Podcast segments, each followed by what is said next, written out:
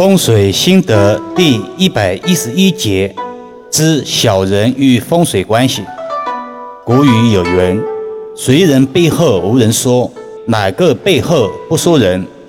但如果没有节制的影响他人，就是小人了。小人无处不在，那些天生招小人体质的人来讲，就需要注意了。如何利用风水来提升自己本身的气场？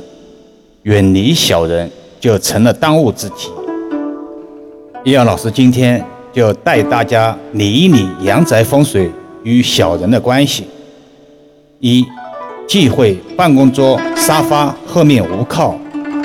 人在社会打拼，如果得到贵人的提携，将事半功倍，得心应手；反之，如果遇到小人阻碍，则事倍功半。大家都知道，风水讲究前朱雀，后玄武。易遥老师前面的音频也曾重点提过，玄武也有靠山的意思，所以办公桌、沙发背后有石墙作为依靠为吉，也不容易分心。但如果背后虚空，或者常有人走动，一则不容易专心，二则没人看到你。而你却看不到他，这就是招小人的风水格局。久而久之，小人气场自然形成。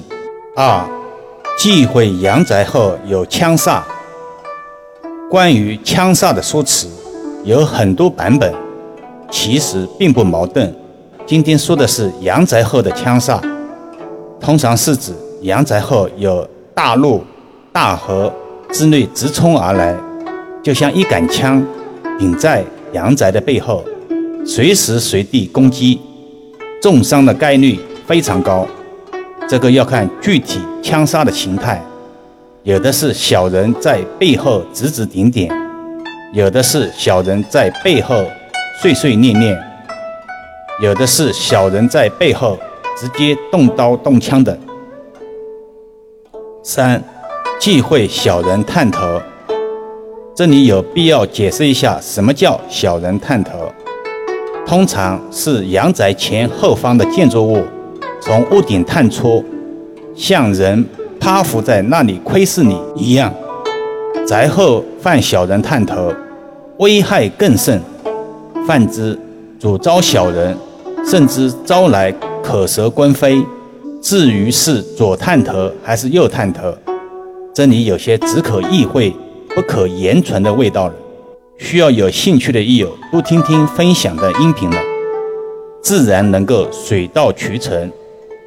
易阳老师也是没有办法，从来都是看风水，而不是说风水，更不是猜风水，是忌讳被门冲。易阳老师前些天看与一老板办公室，办公室有两个门。左门作为员工联系通道，使用方便，但却犯了门冲青龙、财局不换的忌讳，导致员工们阳奉阴违、暗度陈仓、公司货款难收等口舌争执的卦象。这里有点遗憾的是，这是后来老师才知道，为了方便，当事人并没有执行化解之法。在这里不得不提到易遥老师常常挂在嘴边的一句话：风水讲究有法必有破，没有改变不了的风水，只有改变不了的观念。风水解卦还要考验委托人的执行力如何。老师说的口干舌燥，却遇到不执行之人，解卦是没有用的。这个也与先天八字格局，也就是性格相关。有些火过旺而无极致的属性，这是典型的招小人体质了。好了，今天就说到这里吧。更多分享，请至易瑶文化主页收听、点评、转发、收藏。